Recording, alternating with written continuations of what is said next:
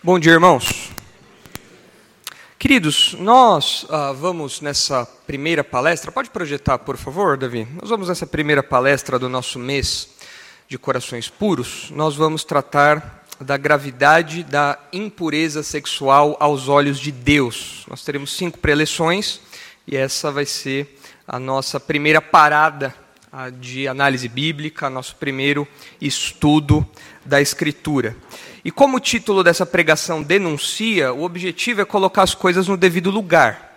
Uh, nosso objetivo aqui não vai ser definir tanto agora o que, ser, o que é ou quais são as, as colorações da impureza sexual, tanto porque os textos falarão por si mesmos, conforme nós fizermos as leituras, já nos trarão exemplos e ilustrações do que é impureza sexual, da abrangência desse tema, da abrangência desse pecado, desse cesto de pecados, mas também porque nós vamos ter uma preleção específica que vai tratar a respeito das variações da impureza sexual. Preleção essa que será ministrada pelo pastor Thomas.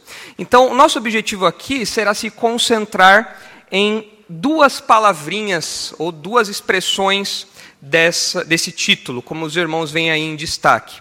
Eu quero destacar para os irmãos que esse é um assunto grave, por isso é o primeiro, então é um assunto sério, é um assunto importante, mas também é um assunto que deve ser visto pelos olhos de Deus.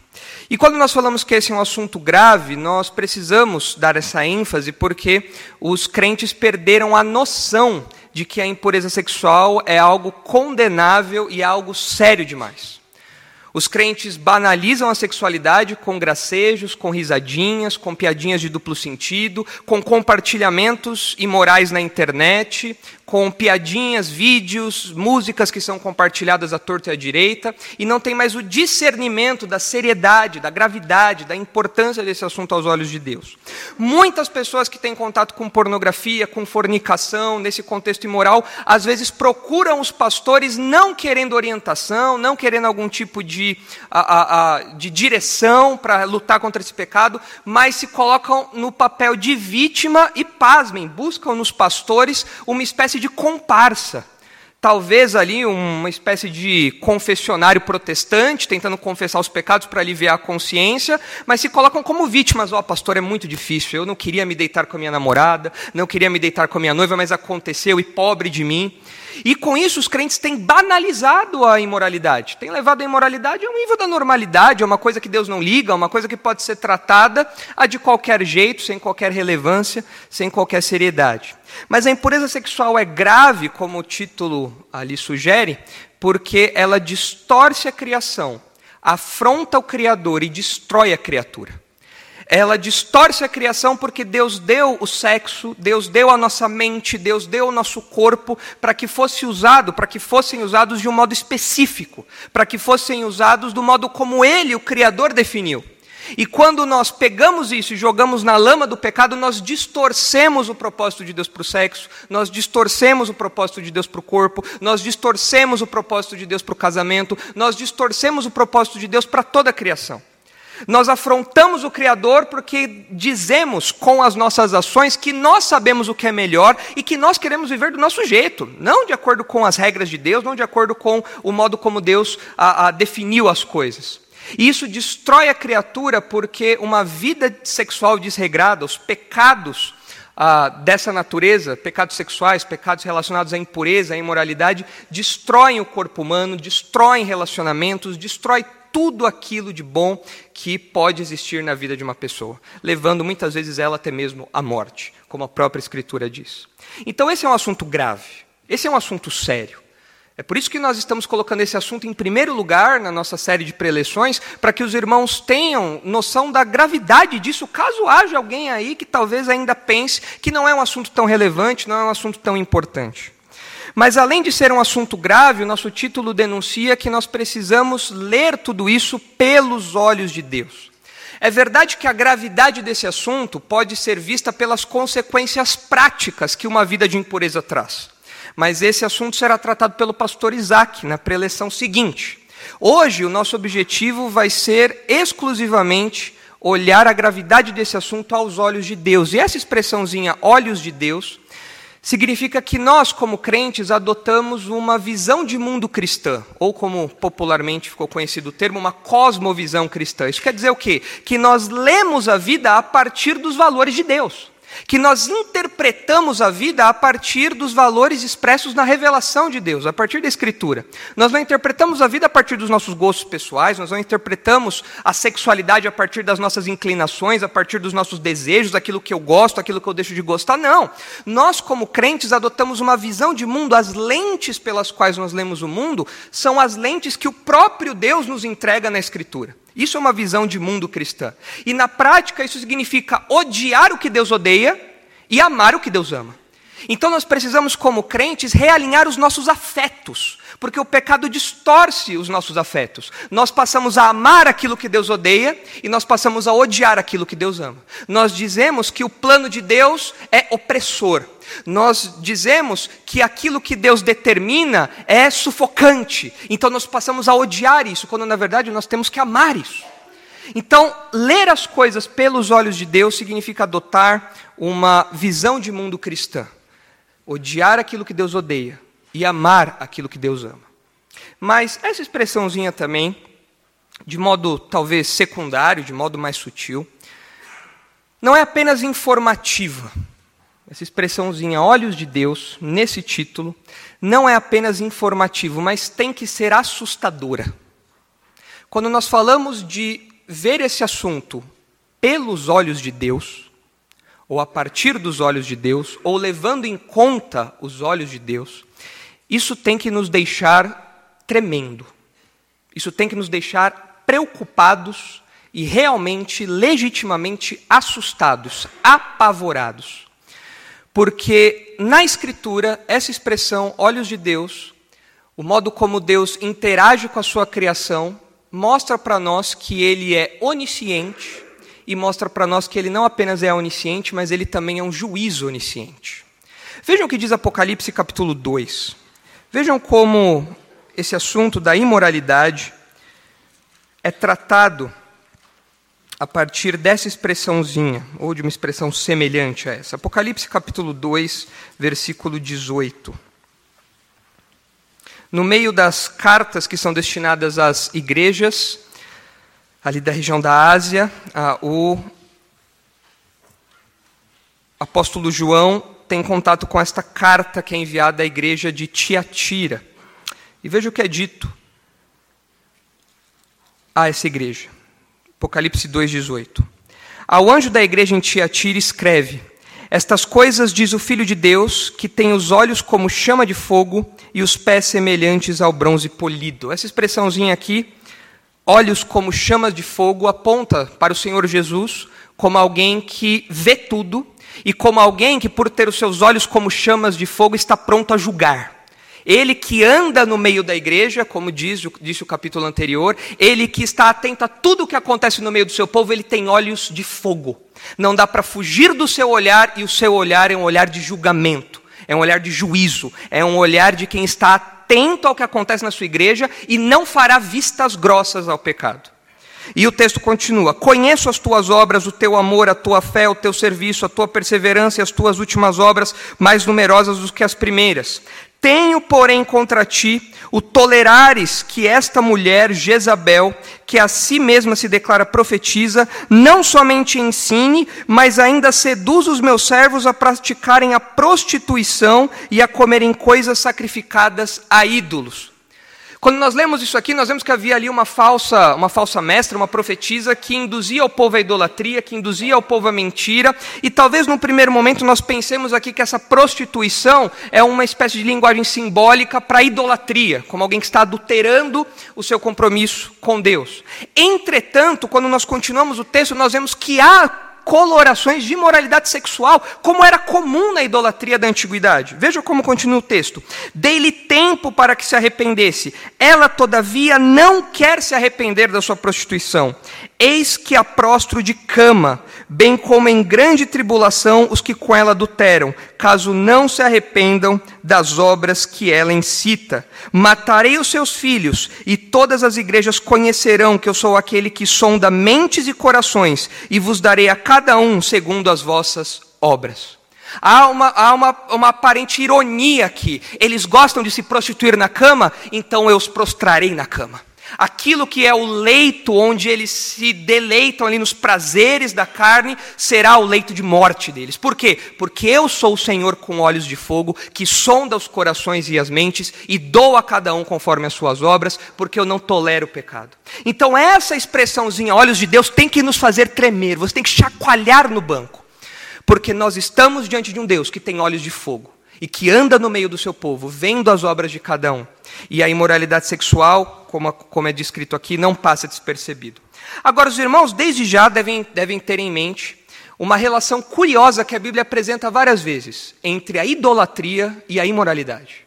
Aqui em Apocalipse 2 nós vemos isso o falso ensino, a mentira, a idolatria e a imoralidade. Esses dois pecados andam lado a lado. É impressionante como nós vemos isso ao longo de toda a Escritura. Idolatria e imoralidade. De fato, ambientes idólatras são ambientes impuros desde a antiguidade. Os cultos pagãos eram cultos de, de imoralidade, cultos de impureza, cheio de devassidão, cheio de prostituição. E isso continua sendo verdade hoje. Ambientes idólatras continuam sendo ambientes de imoralidade. E você não precisa pensar apenas nos templos, nas igrejas, supostas igrejas, onde essas práticas acontecem, mas se você tem um coração idólatra, se você tem um coração repleto de ídolos, que não adora o Deus verdadeiro, mas que se curva diante de outras coisas, como seus próprios desejos, suas próprias vontades, a imoralidade obrigatoriamente acompanhará isso. A imoralidade anda lado a lado com a idolatria. Tendo explicado o título, ao tratar desse assunto, nós vemos que a Bíblia é recheada de vários textos que falam sobre isso, de Gênesis a Apocalipse. Nós precisaríamos de um ano inteiro, talvez mais, para tratar de todos os textos que falam sobre isso. Mas a minha proposta aqui nessa manhã é que nós tenhamos uma visão panorâmica desse tema, destacando em alguns textos um ponto ou outro que chama a nossa atenção e contribuem para a nossa teologia bíblica desse assunto a teologia bíblica da gravidade da impureza sexual aos olhos de Deus. Então, nós vamos agrupar os textos que leremos da seguinte forma. Pode colocar o esboço, por favor, Davi? Quero apresentar para os irmãos quatro evidências bíblicas da gravidade da impureza sexual aos olhos de Deus. E nós vamos agrupar os textos dentro desse nosso esboço. Primeiro, a primeira evidência é a condenação repetida desse pecado nas Escrituras. Como eu disse, de Gênesis a Apocalipse, Deus, na sua revelação, condena a impureza sexual nas suas mais variadas expressões.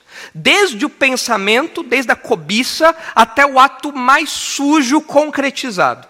De Gênesis a Apocalipse, o Senhor condena isso várias e várias e várias e várias vezes. E a repetição disso é uma evidência de que o assunto é grave e o assunto é sério. A segunda evidência bíblica é o trato radical e detalhista dado a esse assunto. Nós vemos que em algumas passagens Deus está preocupado com detalhes da nossa vida, com questões que talvez num primeiro momento nós não liguemos tanto, ou nós achemos que é um pouco secundário, mas Deus fala: não, esse assunto é tão importante que eu quero que vocês estejam atentos aos detalhes, aos mínimos detalhes da vida de vocês. Em terceiro lugar, a terceira evidência bíblica é a punição severa aplicada aos imorais obstinados. E em quarto lugar, a quarta evidência é a união do crente com Cristo e a habitação do Espírito Santo. Essas quatro evidências bíblicas somam, então, todas elas, uma infinidade de textos, que é claro, nós vamos selecionar apenas alguns para tratar aqui. Poderíamos listar outras evidências, poderíamos reagrupar as evidências de outro jeito, mas eu creio que esse roteiro aqui seja didático e funcione para a nossa proposta aqui. Então vamos, sem mais delongas, tratar aí do primeiro ponto, a primeira evidência bíblica da gravidade da impureza sexual aos olhos de Deus, que é a condenação repetida desse pecado nas Escrituras. Quando você começa o seminário, uma das primeiras matérias que você tem é uma matéria que se chama MEB Métodos de Estudo Bíblico. E essa matéria MEB, dentre várias coisas, ela nos ensina a observar o texto bíblico para é, extrair as informações e poder montar ali um estudo pessoal, devocional, uma, uma pregação e tudo mais. Ah, e um detalhe muito interessante dessa matéria, um aspecto que é, é reprisado aí em livros pelos professores, é que na observação do texto você deve estar atento às repetições. Se um autor bíblico repete uma palavra, se um autor bíblico repete um assunto, se o autor bíblico repete alguma expressão, é porque ele quer enfatizar aquilo. É porque ele quer dar destaque para aquilo. Os pais fazem isso com os filhos, repetem um milhão de vezes: filho, leva a blusa quando sair de casa. Filho, não esquece guarda-chuva. Filho, não anda com tal pessoa. Essa repetição que às vezes os filhos falam: Poxa vida, não aguento mais você falar isso. Por quê? Porque é algo importante, é algo sério. E ao longo de toda a Escritura, Deus repete que a impureza sexual é um pecado grave. Então, a repetição, a condenação repetida desse pecado mostra para nós a seriedade com que temos que tratar isso. Várias referências mostram a malignidade ah, desse pecado e, se é repetido, então é algo importante. Os irmãos devem se lembrar que desde o Pentateuco nós temos lá o comando em Êxodo, nos Dez Mandamentos, Êxodo 20, nós temos o comando de não adulterarás. Há uma ordem clara para que o povo não se envolva em moralidade sexual naqueles que são os mandamentos talvez mais conhecidos que estavam ali naquelas tábuas. Ah, você tem nos livros históricos, como o pastor Isaac mencionou, o pecado de Davi com Batseba, narrado lá em 2 Samuel, capítulos 11 e 12, e a oração que Davi faz no Salmo 51, que nós lemos aqui no nosso tempo de leitura bíblica, mostrando a gravidade desse assunto e as consequências desse assunto. Aquele pecado que começou com uma, como uma ociosidade, que muitas vezes é a origem do pecado de imoralidade sexual, a ociosidade, terminou com um homicídio para você ver toda a evolução ah, do pecado na vida de Davi e como o pecado sexual ocupa protagonismo naquele episódio. Se os irmãos ah, olharem Provérbios capítulo 7, nos livros poéticos, que também enfatizam isso, os irmãos verão que em Provérbios 7 há um capítulo todo dedicado à mulher imoral e em Provérbios capítulo 7, nós temos as estratégias da imoralidade, nós temos a estratégia da impureza, como ela atrai as suas vítimas.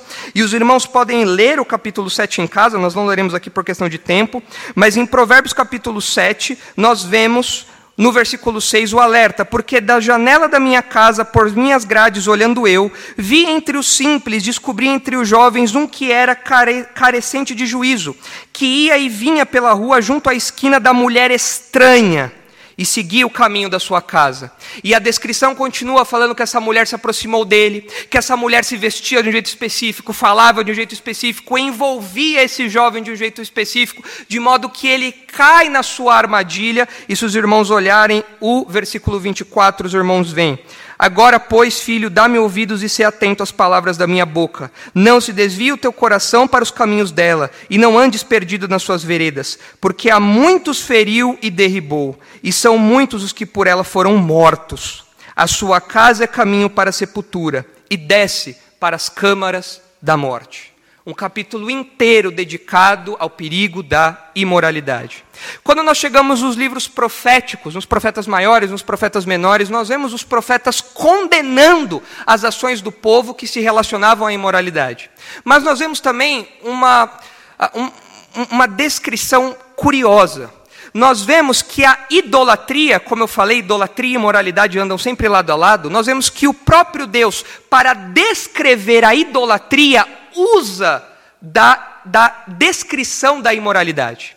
Ele compara, o autor bíblico, Deus compara a idolatria ao adultério. E para fazer isso, usa imagens chocantes. Se os irmãos olharem Ezequiel, capítulo 23, nós vamos ler aqui uh, o capítulo todo. Uh, eu reconheço que é um capítulo bem chocante, leia depois na sua casa. Uh, são descrições que, que nos deixam até um pouco constrangidos enquanto estamos lendo, mas é justamente para mostrar a sujidade, para mostrar o, o, o, o grau de torpeza do adultério espiritual quando comparado à imoralidade sexual. Ah, e quando nós chegamos ah, no versículo 30, a descrição mais ah, forte está no começo do capítulo, em Ezequiel capítulo 23 nós vemos Deus comparando Judá e Israel a duas meretrizes, duas prostitutas, que são chamadas de Oolá e Oolibá. São os nomes das duas prostitutas, que são figuras, símbolos para falar das ah, cidades ali, dos povos de Israel e de Judá. Ah, quando nós chegamos no versículo 30, nós lemos o seguinte.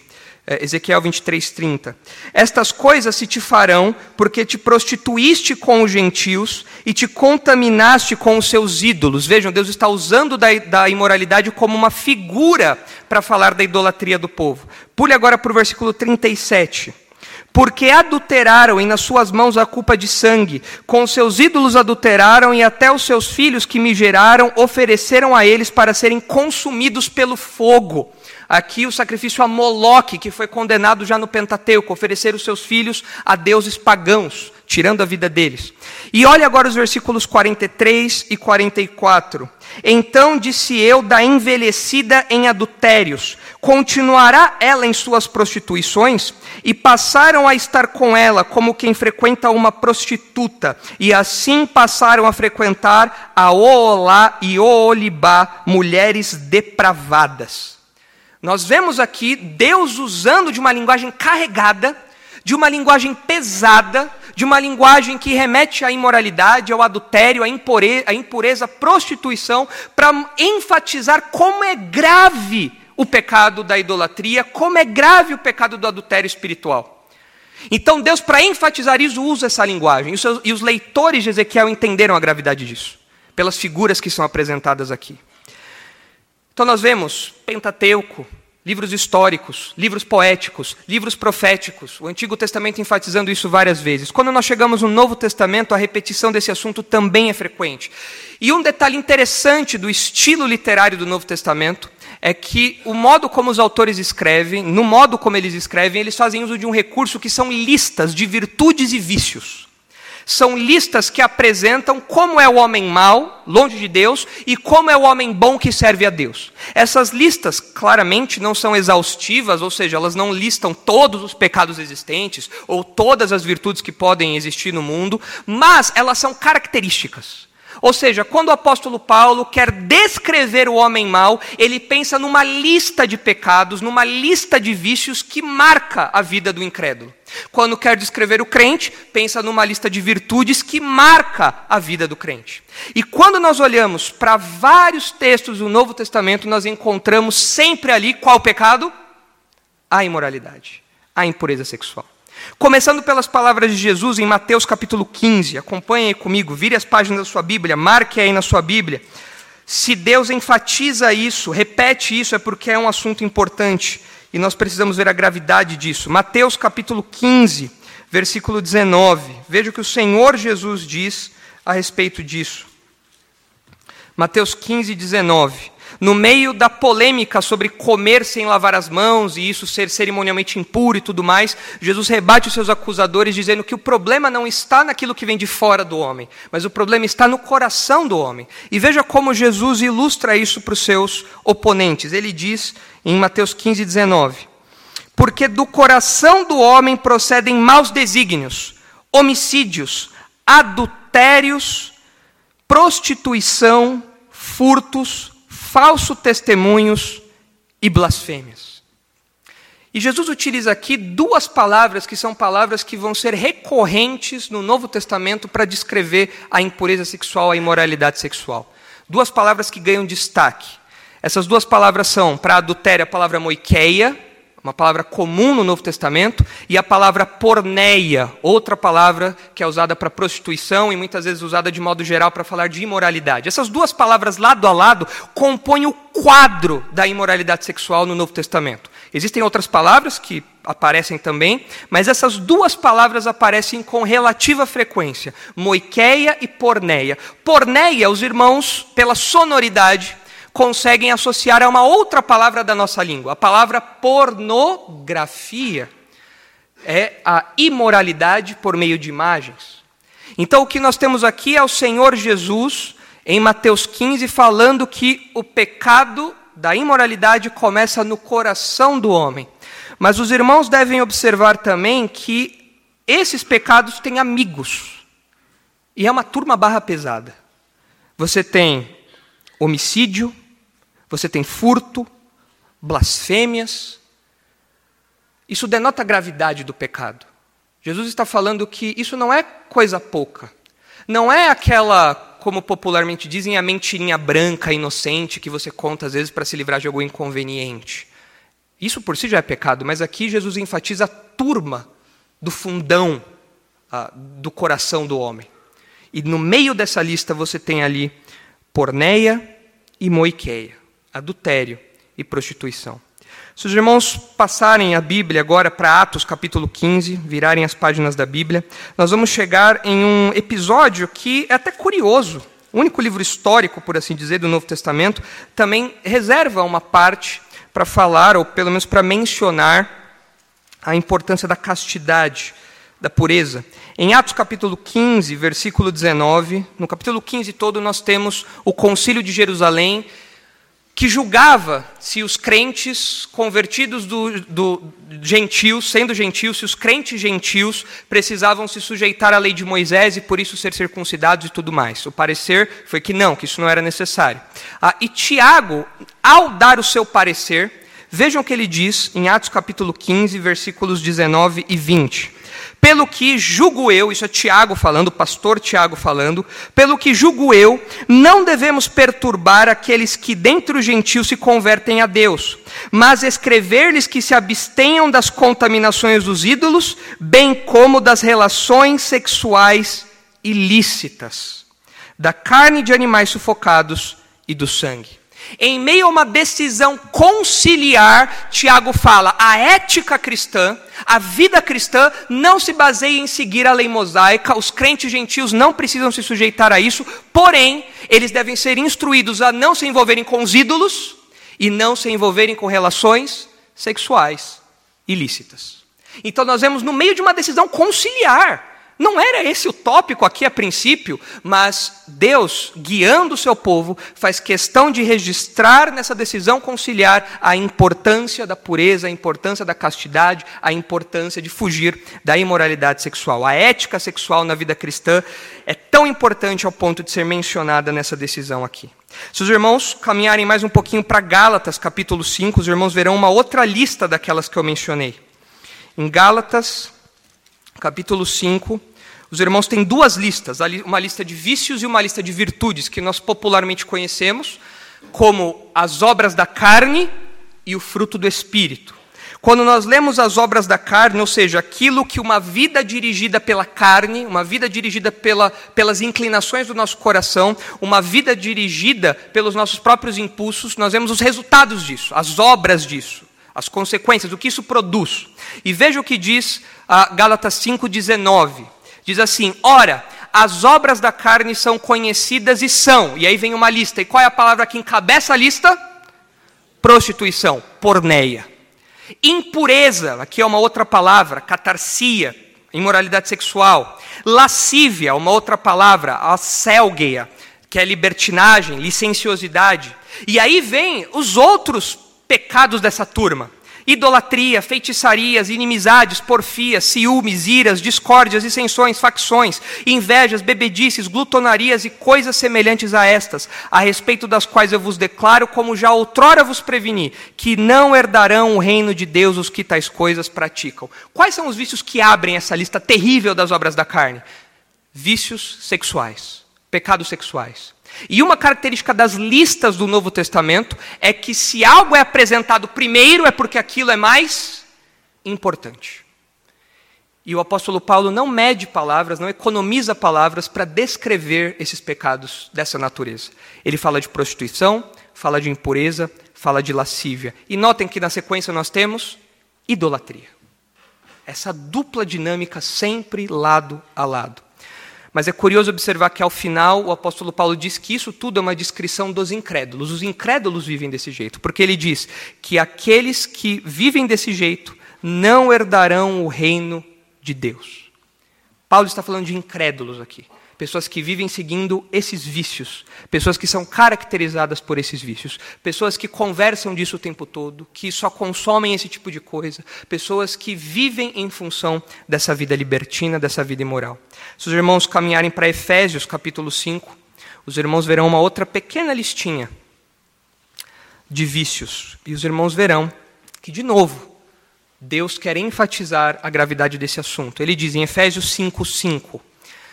Sabei, pois, isto: nenhum incontinente, essa palavra incontinente é a palavra pornos.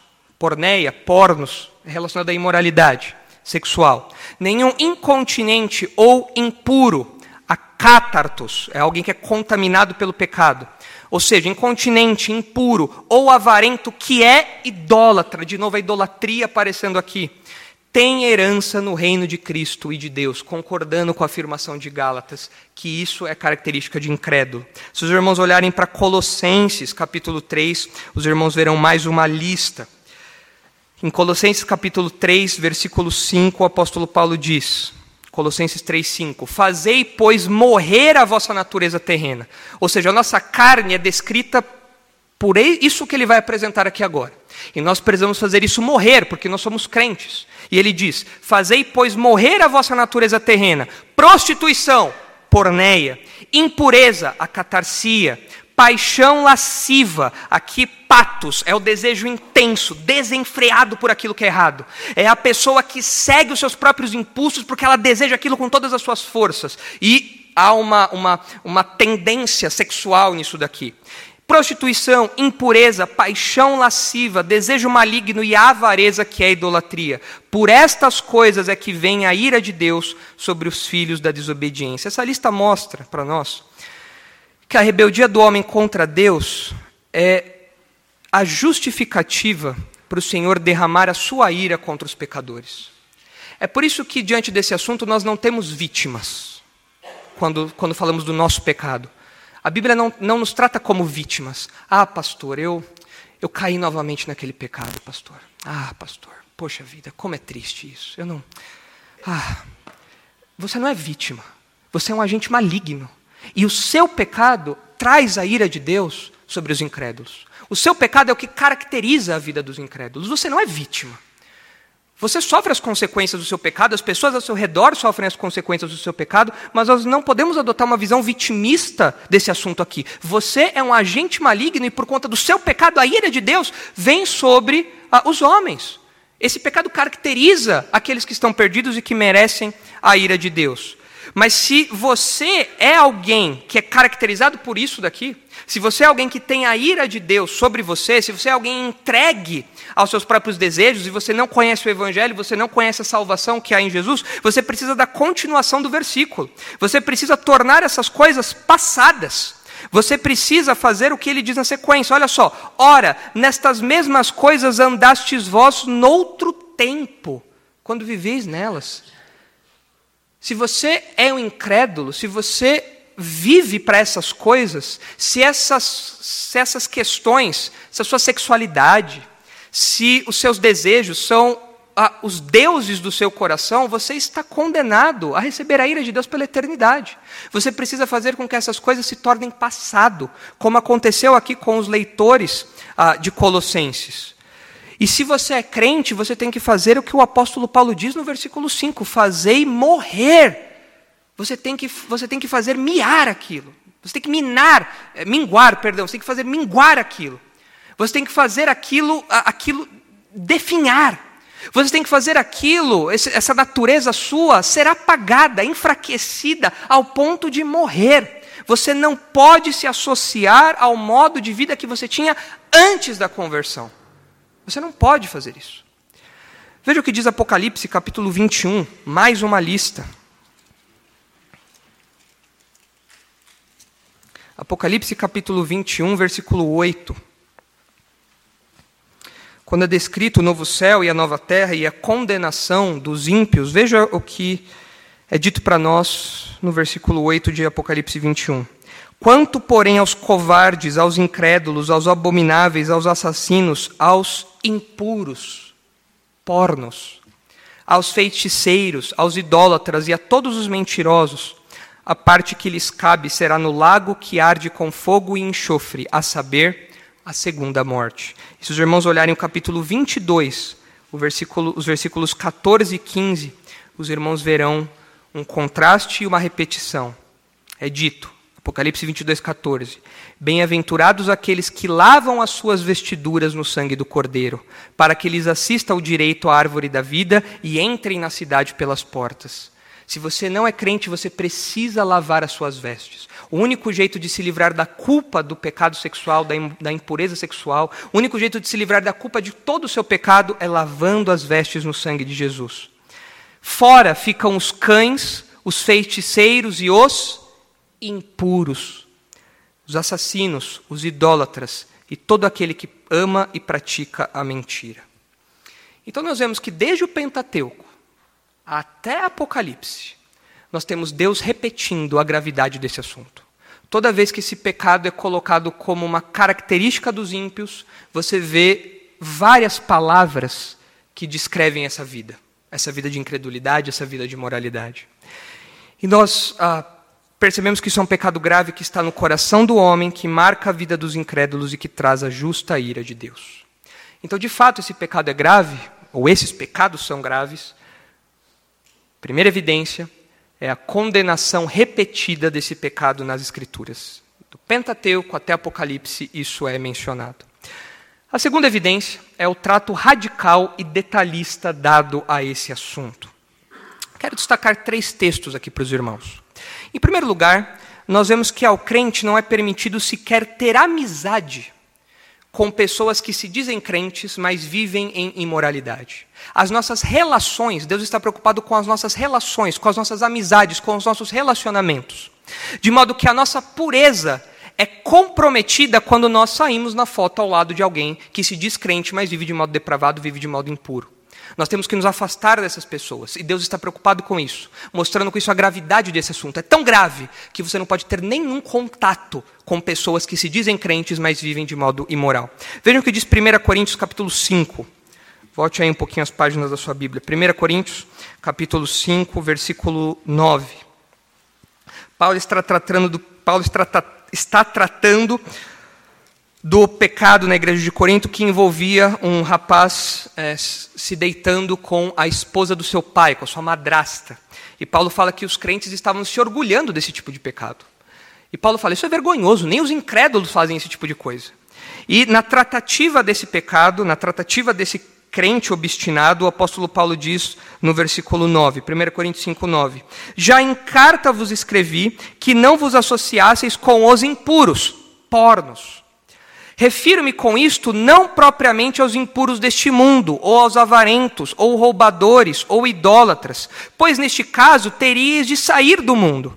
Mas agora vos escrevo que não vos associeis com alguém que, dizendo-se irmão, for impuro, ou avarento, ou idólatra, ou maldizente, ou beberrão, ou roubador, com esse tal nem ainda comais a ideia de não, não compartilhar uma refeição, de não se sentar à mesa como amigos, como alguém que recebe em casa. Vamos tomar um cafezinho? Não. Você não entra na minha casa. Você não senta na minha mesa. Eu não saio na foto do seu lado. Por quê? Porque você é o impuro. Você diz crente, mas você, você vive em fornicação com a sua namorada, com a sua noiva. Você se diz crente, mas você está afundado em pornografia e isso está começando a vir para fora. Você se diz crente, mas você se envolve em adultérios e todo mundo sabe disso. E você e eu sabemos disso. Eu não saio na foto ao seu lado enquanto você não se arrepender. O pecado obstinado é tratado desse jeito pelo apóstolo Paulo. Pois com que direito haveria eu de julgar os de fora? Não julgais vós os de dentro, os de fora, porém, Deus os julgará. Expulsai, pois, de entre vós o malfeitor. É por isso que nós, na nossa igreja, nós aplicamos a disciplina bíblica para qualquer tipo de pecado obstinado. Muitas pessoas podem pensar que alguns pecados de natureza sexual, por serem muito privados, por serem muito íntimos, não são dignos da disciplina bíblica. E eu não sei de onde tiraram isso. Qualquer pecado obstinado pode estar dentro da disciplina bíblica. Aqui nós temos um pecado de adultério, um pecado de fornicação, enfim, pecado, um pecado terrível que maculava ali aquela igreja, e o apóstolo Paulo fala: expulsem a pessoa desse meio. Nós já disciplinamos em nossa igreja pessoas a que compartilhavam coisas indecentes. Não chegamos a expulsar a pessoa porque a pessoa se arrependeu no momento da assembleia, mas ela foi levada até a assembleia. Você pare de compartilhar coisas indecentes, porque senão você será expulso daqui. Isso mostra como esse assunto é grave. Deus não quer nenhuma associação com esse tipo de gente. Zero, nada. Se os irmãos olharem para Mateus capítulo 5, os irmãos verão que além dos nossos relacionamentos, que não podem ter nenhum tipo de contato com esse assunto, os irmãos verão que os nossos pensamentos não podem ter esse tipo de coisa. Deus está preocupado com as nossas amizades e Deus está preocupado com os nossos pensamentos. Veja o que diz Mateus capítulo 5, versículo 27 a 30. O Senhor não está apenas preocupado com as expressões concretas do nosso pecado, como o, a, o, adultério consumado, a fornicação consumada. Deus não está preocupado apenas com isso. A preocupação de Deus começa com a nossa mente. A sua mente não pode ter contato com esse tipo de coisa. O Senhor Jesus diz: Ouvistes o que foi dito, não adulterarás. Eu, porém, vos digo. Aqui, quando Jesus fala, eu, porém, vos digo, pode ser que ele esteja como legislador autorizado, sendo o próprio Deus, pode ser que ele esteja ampliando aquilo que foi dito lá atrás e mostrando que a ética da nova aliança, a ética do reino, é uma ética que se que se estende até mesmo aos detalhes que anteriormente não, tem, não tinham sido é, é, apresentados ao povo. O Senhor Jesus está mostrando que a ética cristã, a ética do reino, atua nos nossos pensamentos, no nosso coração. Mas pode ser que o Senhor Jesus também esteja falando que desde a lei de Moisés já havia o desejo de Deus de que o coração fosse atingido por essas ordenanças. Então, seja de um modo, seja de outro, nós vemos que Deus está preocupado com algo além do que a mera regrinha, do que o mero preceito. Deus está preocupado em atingir o nosso coração. E o Senhor Jesus diz: Vocês ouviram, não adulterarás. Eu, porém, vos digo: qualquer que olhar para uma mulher com intenção impura no coração, já adulterou com ela. O adultério não se consumou, mas o pecado já se instalou ali. Nós lembramos do versículo que o pastor Thomas compartilhou ah, nesses primeiros dias de maio, o texto de Jó, onde Jó fala: Fiz uma aliança com os meus olhos para não olhar para uma mulher com desejo impuro, para não cobiçá-la. Jesus está falando: se você olha para uma mulher e se você deseja, você já adulterou com ela. Se você passa diante de uma propaganda de uma mulher de lingerie e você a cobiça, você já adulterou. Se você vê um filme e você contempla aquela cena de sexo, aquela cena erótica, você já adulterou. O Senhor Jesus está mostrando que a ética cristã é elevadíssima e nem mesmo os nossos pensamentos ah, podem ah, ter esse, eh, eh, menção disso. E ele mostra que a conduta do servo de Deus, a conduta do cidadão do reino, tem que ser marcada por pureza, o contrário disso. E essa pureza é muitas vezes sacrificante. Veja o que ele diz. Se o teu olho direito te faz tropeçar, arranca-o e lança-o de ti, pois te convém que se perca um dos teus membros e não seja todo o teu corpo lançado no inferno. Se a tua mão direita te faz tropeçar, corta-a e lança-a de ti, pois te convém que se perca um dos teus membros e não vá todo o teu corpo para o inferno. Jesus usa aqui de uma hipérbole, de um exagero, para falar como deve ser a conduta dos servos de Deus. Se algo te faz pecar, joga aquilo fora, arranca aquilo fora de modo radical, de modo severo. Ah, Jesus, não é bem assim, vejamos, há um processo. Não, é radical, é grave esse assunto. Você não deixa uma gangrena consumir o seu corpo, você corta aquele membro fora rapidamente, para que todo o corpo não seja contaminado. Tem que ser radical. E o que é que causa o seu pecado? É o celular? Joga fora, compra aquele Nokia tijolão. Você não vai consumir nada ali. Não tem nem acesso à internet aquilo. Faça isso. O que é que te leva ao pecado? É o seu carro que te conduz para lugares imorais, que te conduz para lugares indevidos? Vende o seu carro e anda de ônibus. Duvido você, você se envolver com isso na Praça da Sé, na, na estação da Sé às seis da tarde. Vai ter espaço na sua mente para aquilo, porque você vai estar preocupado com um monte de gente ali te, te apertando, você cuidando das suas coisas. A sua mente nem vai lembrar de impureza naquele momento. É a Netflix, cancela a sua assinatura. Vai ler um livro. Essas são as suas amizades, corta as relações. Eu não sei o que acontece, porque muitas pessoas falam, não, pastor, mas eu tenho amigos incrédulos, e eu tenho amigos de, desde jovem que eles andam comigo, e eu gosto muito deles. Meu irmão, se eles te fazem pecar, arranca fora. Jesus está falando que é algo radical e definitivo. Não tem meio termo aqui. Não se, não, não se brinca com o pecado. Não existem níveis seguros de aproximação do pecado. É o namoro que está te fazendo pecar? É a fornicação que se desenha sempre diante de você, que se apresenta sempre diante de você. Termine o relacionamento. Ah, pastor, mas eu acredito que quando a gente casar as coisas vão melhorar. Meu irmão, se o seu problema é imoralidade, o casamento só vai potencializar isso e você vai destruir a sua vida e a vida da sua esposa. É o namoro, rompa o relacionamento. Enfim, O modo como Jesus lida com esse assunto mostra para nós a gravidade disso. Nem pensamentos. E se há pecado, então tome medidas para cortar isso pela raiz. Mas além das amizades e dos pensamentos, nós vemos que esse, esse pecado é tão grave, ou esses pecados são tão graves, que nós não devemos sequer mencioná-los. Deus está preocupado com as nossas palavras. Veja o que diz Efésios capítulo 5.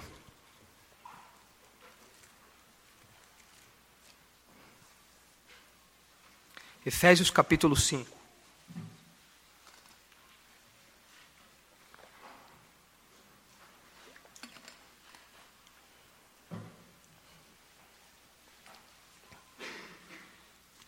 Esse pecado é tão grave aos olhos de Deus que ele não permite sequer que seus filhos mencionem palavras imorais, seja por meio de insinuações, gracejos, piadinhas de duplo sentido, nada.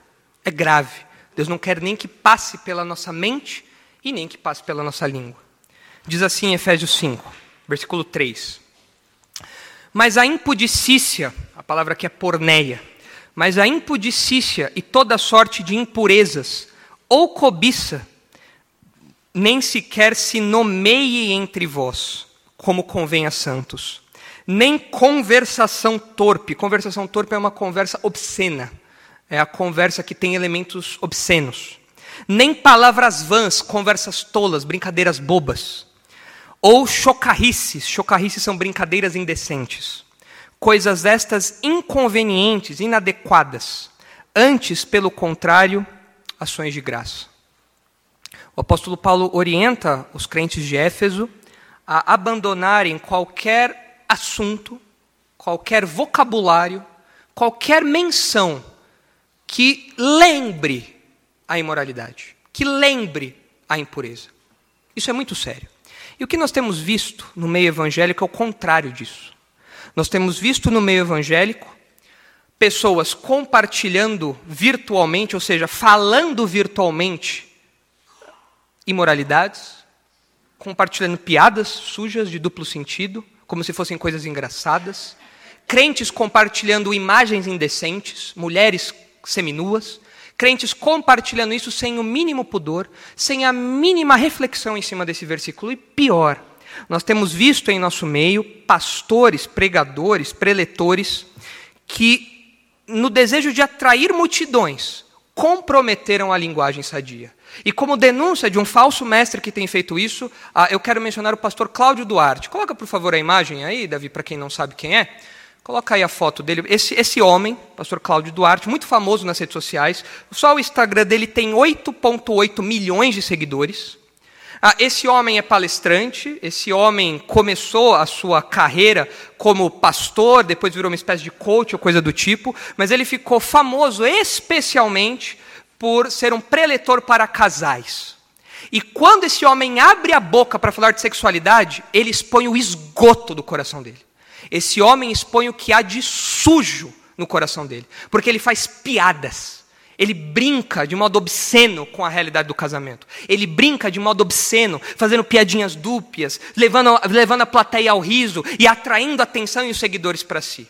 Esse homem tem que se lembrar de Efésios 5 e tem que lembrar que aqueles que se colocam na posição de pastores e líderes têm um rigor maior diante de Deus.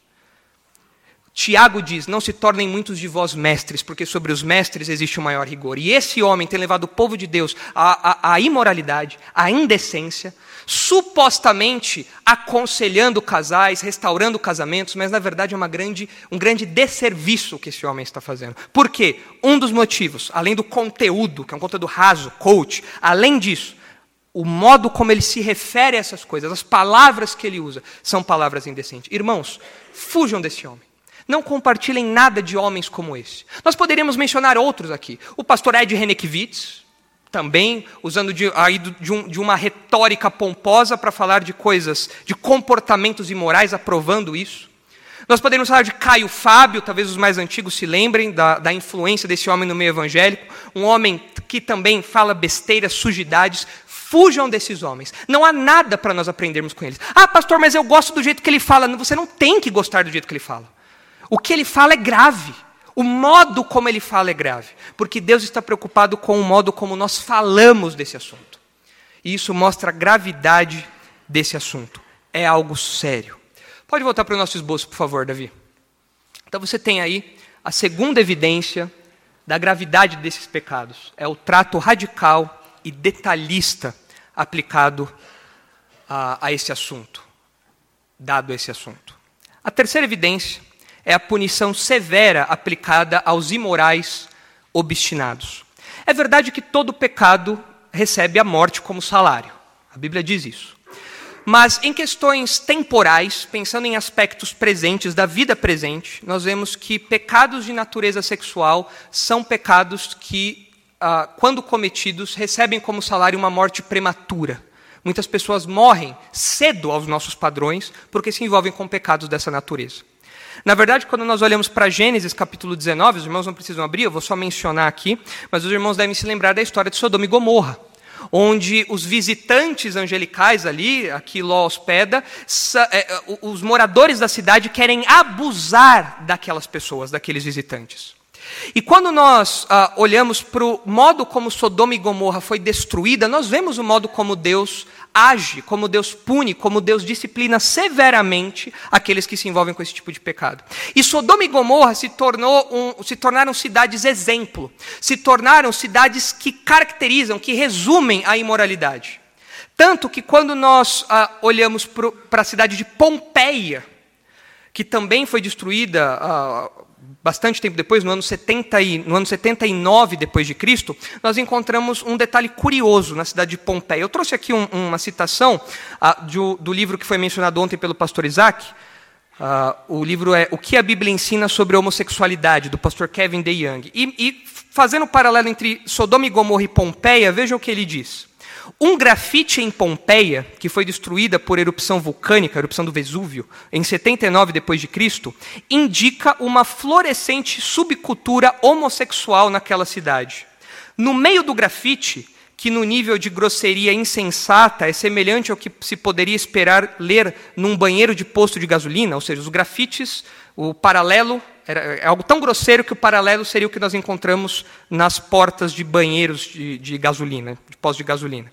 No meio desses grafites há uma referência a Sodoma e Gomorra. Eu trouxe essa, essa imagem, a imagem que eu encontrei que parece que é uma digitalização dessa inscrição aí de Sodoma e Gomorra. Então, os irmãos veem aí que pelo que eu consegui encontrar, essa seria a inscrição, provavelmente feita por um judeu, ah, ou por um cristão, não sabemos, mas alguém que estava comparando o que estava acontecendo em Pompeia com o que havia acontecido, com o que tinha acontecido em Sodoma e Gomorra. Então, o pastor Kevin DeYoung continua. Aparentemente, isso daí foi escrito por um judeu ou cristão primitivo, que equiparou a prática de homossexualidade com os pecados dessas cidades bíblicas. E, de fato, quando você olha para as escavações de Pompeia, o pastor Marcos esteve recentemente, alguns meses atrás, em Pompeia, e o pastor Marcos compartilhou com os pastores que as, as, os estudos arqueológicos mostram que nas entradas das casas haviam a, a, é, pinturas, a, marcações eróticas, nas entradas das casas, por toda a cidade. Era uma cidade que estava envolvida de corpo e alma na imoralidade. Era uma cidade que estava envolvida uh, familiarmente, familiarizada ali com, com uh, esse, esse, contexto, e levando isso para dentro, dentro de casa, dentro dos lares, dentro da família, a ponto de colocar isso como um enfeite na porta. E não é de surpreender que Pompeia teve um destino semelhante a Sodoma e Gomorra. Sodoma e Gomorra foram destruídas também por conta dessa cultura baixa, dessa cultura imoral. Pompeia também foi destruída. E o que esse judeu ou esse cristão comparou é verdadeiro. E nós vivemos hoje em uma cidade que é como Sodoma e Gomorra e é também como um Pompeia. Nós andamos pelas avenidas e nós vemos arco-íris. Falava ontem com o Carlos e a Cris a respeito disso. Você anda na Avenida Paulista, você vê vários arco-íris, que não representam mais a aliança de Deus com o homem, mas agora representam aquilo que foi motivo de juízo de Deus sobre Sodoma e Gomorra e sobre Pompeia. Então nós vemos a gravidade desse assunto, mas é pior do que isso. Assim como em Pompeia as pessoas colocavam como enfeites imagens eróticas e sensuais, muitas pessoas levam para dentro de casa hoje a imoralidade, a homossexualidade, a, o adultério, a fornicação, o consumo de pornografia.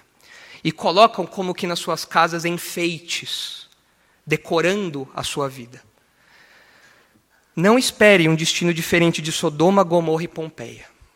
Quando nós olhamos para Levítico, capítulo 18, nós vemos que na lei mosaica, Deus tratava com muito rigor esses pecados. Veja o que diz Levítico, capítulo 18. Levítico é o código de santidade, é o livro da santidade. Nós muitas vezes desprezamos esse livro, mas ele é um livro riquíssimo ao nos instruir como o povo de Deus vive por ter um relacionamento com Deus. Deus está no nosso meio, como nós devemos viver. É isso que o livro de Levítico se propõe a fazer. Em Levítico, capítulo 18, nós lemos o seguinte: veja aí o versículo 6. Levítico 18, 6. Nenhum homem se chegará a qualquer parenta da sua carne para lhe descobrir a nudez. Eu sou o Senhor. Não descobrirás a nudez de teu pai e de tua mãe, ela é tua mãe, não, lhe descobrirás, não lhes descobrirás a nudez. Não descobrirás a nudez da mulher de teu pai, é nudez de teu pai. A nudez da tua irmã, filha de teu pai ou filha de tua mãe, nascida em casa ou fora de casa, a sua nudez não descobrirás. A nudez da filha do teu filho ou da filha de tua filha, a sua nudez não descobrirás, porque é tua nudez. Não descobrirás a nudez da filha da mulher de teu pai, gerada de teu pai, ela é tua irmã. A nudez da irmã do teu pai não descobrirás, ela é parenta de teu pai. A nudez da irmã da tua mãe não descobrirás, pois ela é parenta de tua mãe. A nudez do irmão de teu pai não descobrirás, não te chegarás à sua mulher, ela é tua tia. A nudez de tua nora não descobrirás, ela é, ela é a mulher de teu filho, não lhe descobrirás a nudez. A nudez da mulher de teu irmão não descobrirás, é a nudez de teu irmão. A nudez de uma mulher e de sua filha não descobrirás. Não tomarás a filha de seu filho, nem a filha de sua filha, para lhe descobrir a nudez. Parentes são, maldade é. E não tomarás com tua mulher outra, de sorte que ele seja rival, descobrindo a sua nudez com ela durante a sua vida. Não te chegarás à mulher para lhe descobrir a nudez durante a sua menstruação, nem te deitarás com a mulher de teu próximo para te contaminares com ela. E da tua descendência não darás nenhum para dedicar-se a Moloque, nem profanarás o nome do Senhor teu Deus. Eu sou o Senhor. Com homem não te deitarás como se fosse mulher, é abominação. Nem te deitarás com animal para te contaminares com ele, nem a mulher se porá perante um animal para se ajuntar com ele, é confusão. Com nenhuma dessas coisas vos contaminareis, porque com todas essas coisas se contaminaram as nações que eu lanço diante de vós. E a terra se contaminou, e eu visitei nela sua iniquidade, e ela vomitou os seus moradores. O que nós percebemos aqui é uma variedade de pecados sexuais, pecados bizarros, horrendos, e que Deus está proibindo. E quando fala aqui da nudez, de descobrir a nudez, é um eufemismo para a relação sexual. E são várias palavras que são usadas para descrever esses pecados. Fala-se de maldade, que é uma falta de castidade, fala-se de confusão, que é uma expressão para desgraça, fala-se de abominação, que é algo repugnante aos olhos de Deus. Ah, nós percebemos também ah, que no meio das instruções sexuais nós temos a presença da idolatria. No versículo 21 é dito: Da tua descendência não darás nenhum para dedicar-se a Moloque, nem profanarás o nome do teu Deus. De novo, idolatria e imoralidade lado a lado. E nós percebemos que o povo não deveria imitar as nações que estavam ao seu redor. Nos versículos 24 e 25, Deus diz que essas nações, por terem praticado isso, foram vomitadas da terra, foram exterminadas da terra. E o que nós vemos hoje são crentes imitando a sexualidade do mundo. São crentes que buscam na sua realidade conjugal, na sua intimidade conjugal, os manuais pagãos de sexualidade. Deixa eu ver o que esse manual de sexualidade ensina. Estou com um problema no meu casamento. Ah, eu perdi um pouco da, da, da, atração pela minha esposa, perdi um pouco da atração pelo meu marido. Deixa eu ver o que o mundo pode me ajudar com isso. Deixa eu ver quais recursos o mundo pode me oferecer para isso. E vão atrás de especialistas, vão atrás de manuais, vão atrás de técnicas seculares, vão atrás de imagens pornográficas, fazendo exatamente o que Deus tinha proibido o povo de fazer. Vocês não devem imitá-los. Vocês não têm nada para aprender com esse povo. Eles foram vomitados da terra porque cometeram isso. E vocês não devem imitá-los. E muitos crentes imitam o que está lá fora. Mas vejam também o capítulo 20 de Levítico, versículo 10, onde esse assunto é repetido de novo, e aqui nós vemos como esses pecados são punidos. No capítulo 18, nós vemos a gravidade legislada, e agora nós vemos a punição legislada, como ela é apresentada. Veja aí, Levítico 20, versículo 10. Se um homem adulterar com uma se um homem adulterar com a mulher do teu próximo, será morto. O adúltero e a adúltera. O homem que se deitar com a mulher de seu pai terá descoberto a nudez de seu pai, ambos serão mortos, o seu sangue cairá sobre eles. Se o homem se deitar com a nora, serão mortos, fizeram confusão, o seu sangue cairá sobre eles. Se também um homem se deitar com outro homem como se fosse mulher, ambos praticaram coisa abominável, serão mortos, o seu sangue cairá sobre eles. Se o homem tomar uma mulher e sua mãe, maldade é, e a ele e a elas queimarão, para que não haja maldade no meio de vós. Se também um homem se ajuntar com um animal, será morto, e matarás o animal. Se uma mulher se achegar a algum animal e se juntar com ele, matarás tanto a mulher como o animal, o seu sangue cairá sobre eles. Se um homem tomar a sua irmã, filha de seu pai ou filha de sua mãe, e vir a nudez dela, e ela vira dele, torpeza é. Portanto, serão eliminados da presença dos filhos do seu povo. Descobriu a nudez de sua irmã, levará sobre si a iniquidade. Se o homem se deitar com uma mulher no tempo da enfermidade dela, ele descobrir a nudez, descobrindo a sua fonte, e ela descobrir a fonte do seu sangue, ambos serão eliminados do meio do seu povo. Também a nudez da irmã de tua mãe ou da irmã de teu pai não descobrirás, portanto descobriu a nudez da sua parenta, pois sobre si levarão a iniquidade sobre si levarão a iniquidade. Também, se um homem se deitar com a sua tia, descobriu a nudez do seu tio, pecado sobre si levarão, morrerão sem filhos. Se o homem tomar a mulher de seu irmão, imundícia é, descobriu a nudez de seu irmão, ficarão sem filhos. Guardai, pois, todos os meus estatutos e todos os meus juízos e cumpri-os, para que vos não vomite a terra para a qual vos levo para habitardes nela. Não andeis nos costumes da gente que eu lanço diante de vós, porque fizeram todas estas coisas. Por isso me aborreci deles. A punição para os crimes sexuais era a morte. Isso mostra a gravidade do assunto. Você vê a gravidade de um tópico, a gravidade de um crime, a partir da severidade da punição. E não há punição mais grave do que a pena capital, como é apresentado aqui. Mas nós temos outros exemplos de como Deus pune isso. Vou apenas mencionar para os irmãos. Ah, nós temos em 1 Samuel 2, Hofni e Finéias, os filhos de Eli, ah, que ah, o texto diz que eles se deitavam com as filhas de Israel. E é curioso observar que naquele texto, Deus quer matá-los, Deus quer puni-los pelos pecados vários que eles cometem, dentre esses pecados, os pecados de impureza. Mas é curioso que Eli também é repreendido por Deus. Deus fala para Eli: por que você passa a mão na cabeça dos seus filhos? Por que você tem mais honra a seus filhos do que a mim? E isso mostra que os pais têm certa responsabilidade no cuidado ah, do comportamento dos seus filhos. Vocês, pais, têm uma responsabilidade. Vocês não podem passar a mão na cabeça dos seus filhos. Ah, pastor, ele se envolveu com isso desde cedo porque ele teve uma infância difícil. Ah, pastor, é porque a família é toda complicada. Você é pai, você não pode honrar mais o seu filho do que honrar a Deus. Você tem responsabilidade nisso. Se os irmãos olharem Romanos capítulo 1, nós temos um texto clássico que mostra ah, o modo como Deus trata esse assunto e como há uma punição severa. Em Romanos capítulo 1, texto áureo, ao tratar disso, nós lemos o seguinte, Romanos capítulo 1, versículo 24.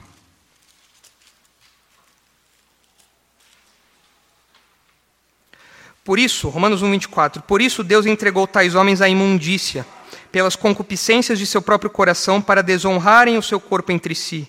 Pois eles mudaram a verdade de Deus em mentira, adorando e servindo a criatura em lugar do Criador, o qual é bendito eternamente. Amém. Vejam que a origem da imoralidade é a idolatria, é o culto aos desejos, é o culto ao corpo. Por causa disso, os entregou Deus a paixões infames, porque até as mulheres mudaram o modo natural de suas relações íntimas por outro, contrário à natureza. Semelhantemente, os homens também, deixando o contato natural da mulher, se inflamaram mutuamente em sua sensualidade, cometendo torpeza, homens com homens e recebendo em si mesmos a merecida punição do seu erro.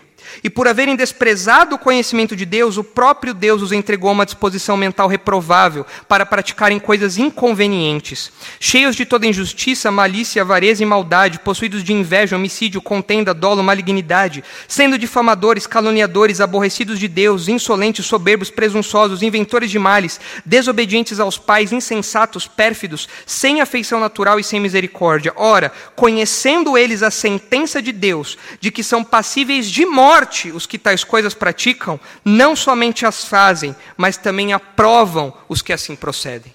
O que nós temos aqui é que os incrédulos são entregues ao seu próprio desejo como uma expressão da ira de Deus. Se nós vemos a homossexualidade aumentando, o homossexualismo aumentando em nosso país, isso é expressão do juízo de Deus. Deus está soltando o povo para que o povo viva aquilo que ele quer. E isso é uma expressão da ira de Deus. Isso é uma expressão do juízo de Deus, entregar o povo, o povo ao seu próprio desejo. E o texto diz, aqui nós temos a, a maior lista de vícios do Novo Testamento, e o texto diz no versículo 32 que essas pessoas sabem que Deus pune esses pecados com a morte. Nós vimos isso no Antigo Testamento. Mas eles não apenas praticam essas coisas, como também aprovam. Se tornam comparsas daquilo. Incentivam aquilo nos outros. Ensinam essa prática aos outros. Fazem propaganda disso aos outros. Esse é o retrato da nossa sociedade. É um retrato de Sodoma e Gomorra, é um retrato de Pompeia, é um retrato da nossa sociedade.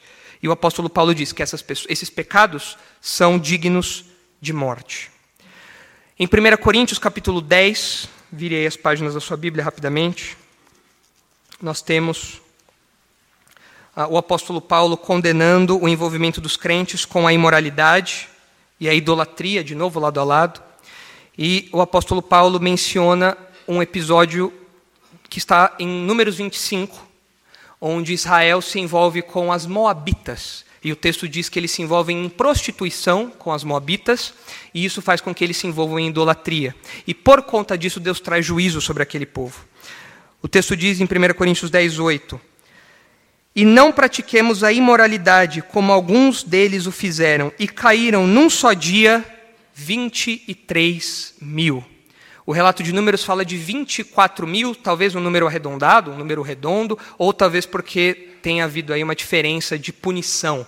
Mas pensem em 23 ou 24 mil pessoas morrendo porque se envolveram com imoralidade. Isso é muito sério para Deus.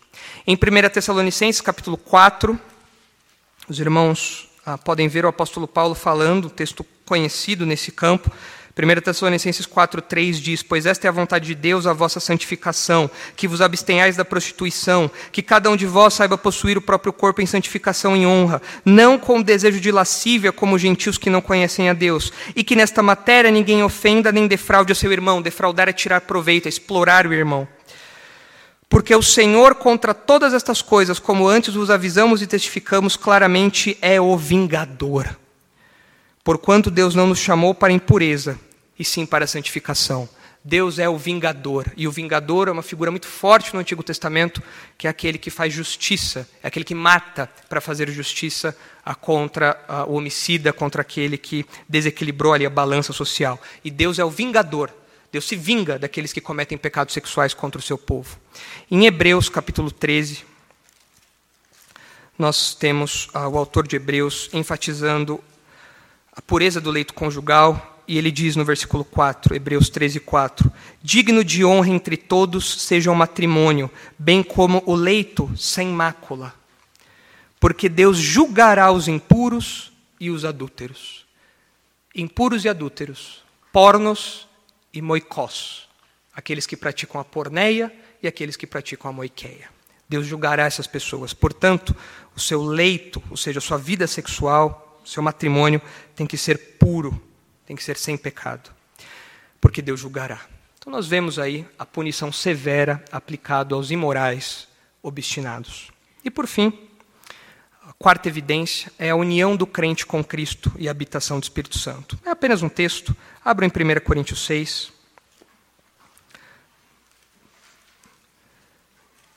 No meio da orientação que Paulo dá aos crentes de Corinto sobre não se envolverem com a idolatria e, consequentemente, com a imoralidade daqueles, daqueles dias, daquelas práticas. Ele diz no versículo, no capítulo 6, no versículo 15: Não sabeis que os vossos corpos são membros de Cristo? Essa é uma figura conhecida do Novo Testamento. Nossos corpos foram comprados e agora nós estamos unidos a Cristo. Nós agora somos um com Cristo. Há uma união entre nós e Cristo, como se o nosso corpo agora fosse parte do corpo de Cristo. Não sabeis que os vossos corpos são membros de Cristo? E eu, porventura, tomaria os membros de Cristo e os faria membros de meretriz? Absolutamente não. É enfático. Paulo está falando aqui de modo nenhum. Jamais. Que absurdo é esse? Eu pegar um membro de Cristo, pegar uma parte do corpo de Cristo, pegar alguém que está ligado a Cristo e uni-lo a uma prostituta. Isso é, isso é um sacrilégio. É o mais absurdo que se pode imaginar. Um crente que é membro do corpo de Cristo. O tempo todo, a partir do momento que você se converte, você é membro do corpo de Cristo, você está conectado a Cristo. E você pega o seu corpo que está ligado a Cristo, que é um instrumento de justiça, não mais um instrumento de injustiça, e você pega isso e você une uma prostituta. É como se você estivesse colocando o próprio Cristo ao lado da imoralidade. É como se você estivesse envolvendo o próprio Deus nesse assunto. Que coisa terrível é essa? Você não pode fazer uma coisa dessa, é algo terrível.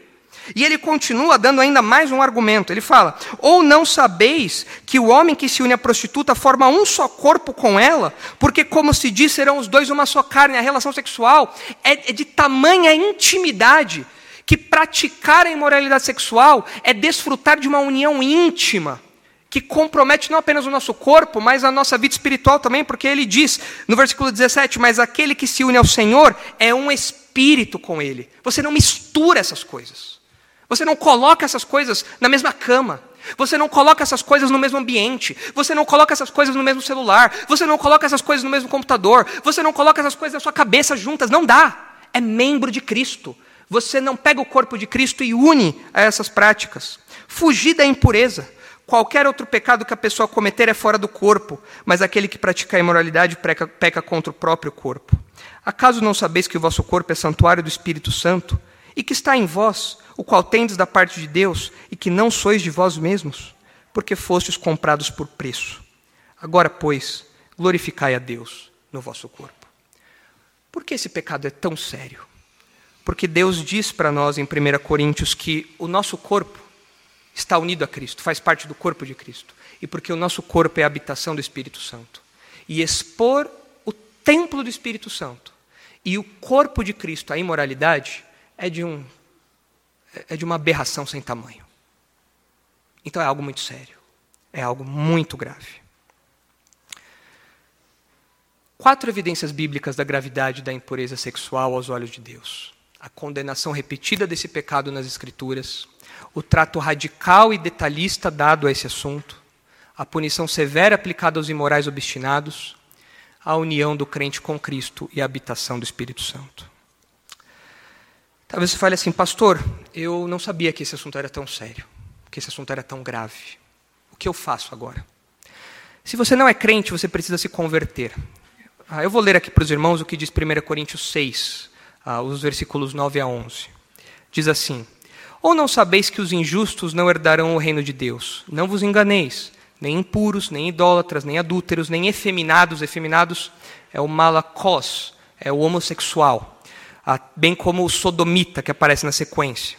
Nem ladrões, nem avarentos, nem bêbados, nem maldizentes, nem roubadores herdarão o reino de Deus. Paulo usa essas palavras específicas para mostrar as, as variações do pecado sexual. Ele fala que essas pessoas que são entregues a esses vícios não são crentes. Mas ele diz na sequência: Tais fostes alguns de vós, mas vós vos lavastes, mas foste santificados, mas foste justificados em nome do Senhor Jesus Cristo e no Espírito do nosso Deus. Se você está me ouvindo e você está entregue a uma vida de vícios sexuais, e você quer sair disso, mas você não sabe como, o primeiro passo é a conversão. É o único passo, é a única saída. A única possibilidade de saída é a conversão. Você precisa de um novo coração. Você precisa de uma nova mente. Você precisa ser lavado do seu pecado. Você precisa ser santificado, separado para Deus. Você precisa ser justificado. Você precisa ter a sua culpa anulada diante de Deus. E você agora pode se apresentar diante dele e se aproximar dele. Você precisa disso. Se você está me ouvindo e você ainda não é crente, não existem técnicas para você fugir da imoralidade. Não existem métodos psicológicos para você burlar sua mente. Não adianta. Você precisa de um novo coração. E só o Senhor Jesus pode dar isso para você, por meio do Espírito Santo. Você precisa de conversão. Mas se você é crente, se você já entrou pela porta da conversão e você ainda luta com esses pecados, você precisa de temor.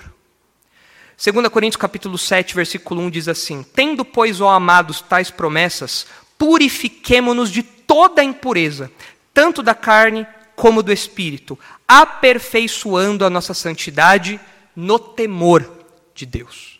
Você precisa temer a Deus. Você precisa lembrar: este assunto é sério e é grave. Deus não faz vistas grossas. Deus não está para brincadeira nesse, nesse assunto.